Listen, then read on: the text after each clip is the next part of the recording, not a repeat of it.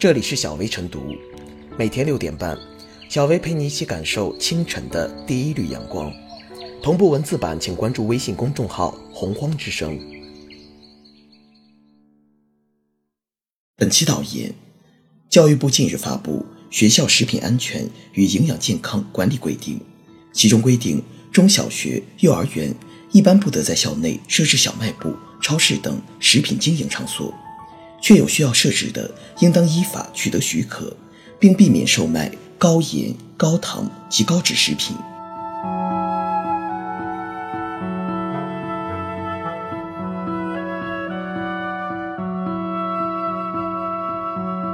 关掉校内小卖部，满足学生需求要有后招。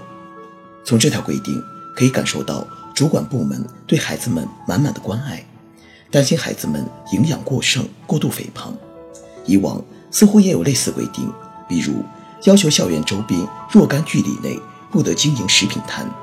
这主要是从食品安全的角度出发，二者相比较，从食品安全到兼顾营养健康，相关禁令有所升级。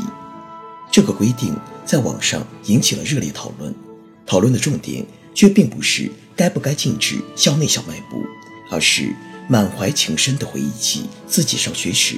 排队上小卖部买零食的往事，这波回忆杀甚至还上了微博热搜。只不过，从这些跟帖中看到的各种零食，反倒印证了禁设校内小卖部还是有一定道理的。比如，那时候很多孩子最爱的零食是什么？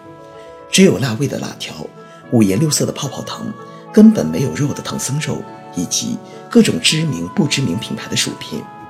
这些零食。现在都可以归入垃圾食品了，不仅没营养，还加入各种莫名其妙的食品添加剂。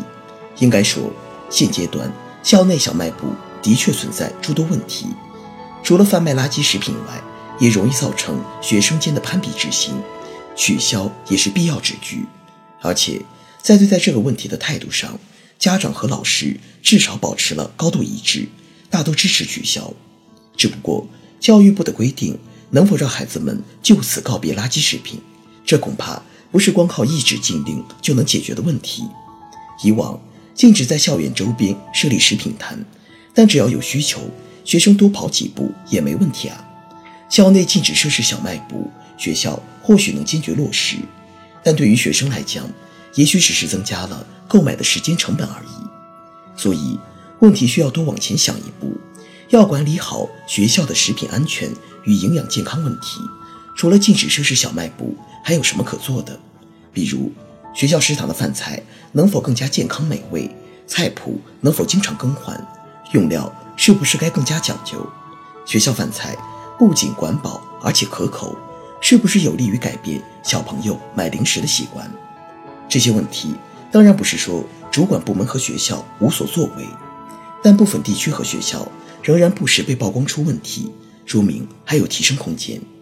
另外，不同地区因为经济条件、学校配套不均衡，对食品安全和营养健康问题的认知和措施也不一样，这也是在规定推行时需要具体考虑到的问题。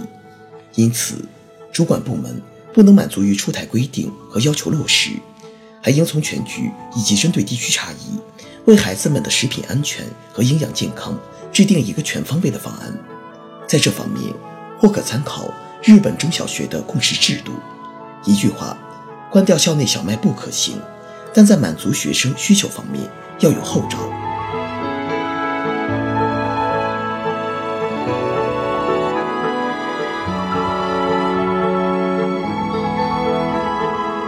校内禁止设小卖部，让孩子减糖迈出一步。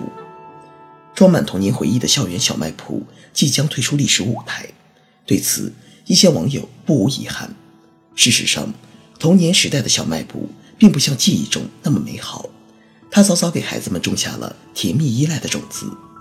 高糖饮料也好，零食也罢，孩子们对好吃的情有独钟，导致了少儿肥胖，甚至是身体早熟现象。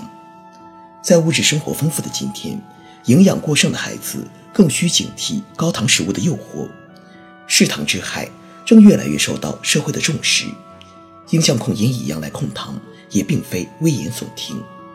不久前，国家卫健委办公厅印发《健康口腔行动方案（二零一九至二零二五年）》，明确提出，在中小学开展减糖专项行动，要求限制高糖饮料和零食的销售和供应。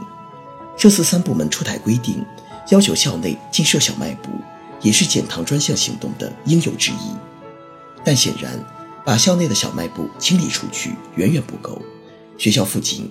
主打五毛食品的小卖部也是治理重点。其实，在不少地方，中小学校园内早就不允许设置小卖部了。校内的整治相对不难，校外则不容易。尽管各地都开展了有针对性的专项治理，但五毛食品屡治难绝。究其原因，日常监管乏力、难以常态化以及商家受利益驱使等因素，都导致孩子的健康饮食存在短板。给孩子减脂，急需家庭、学校相关部门以及社会达成共识，形成合力，让孩子逐渐认识到甜蜜诱惑的危害，进而有意识地少吃高糖零食。在孩子健康饮食教育上，老师和学校起着无可替代、举足轻重的作用，应拿出更大、更积极的作为。在这个意义上讲，中小学校内禁设小卖部只是第一步。无论是中小学生减糖专项行动，还是学校食品安全与营养健康，都任重道远。当前最重要的就是家庭、学校相关部门对孩子控糖的重要性和紧迫性充分重视起来。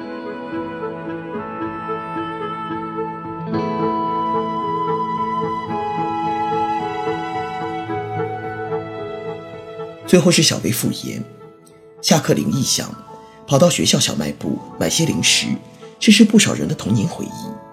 但很多中小学校内的小卖部为了谋取暴利，往往成为五毛食品的集散地，这严重影响和危害了青少年的身体健康成长。对此，校方除了要严格落实规定外，还需要提高家校双方的意识，在日常学习生活中，正确引导青少年养成健康良好的饮食习惯。守住青少年的健康底线。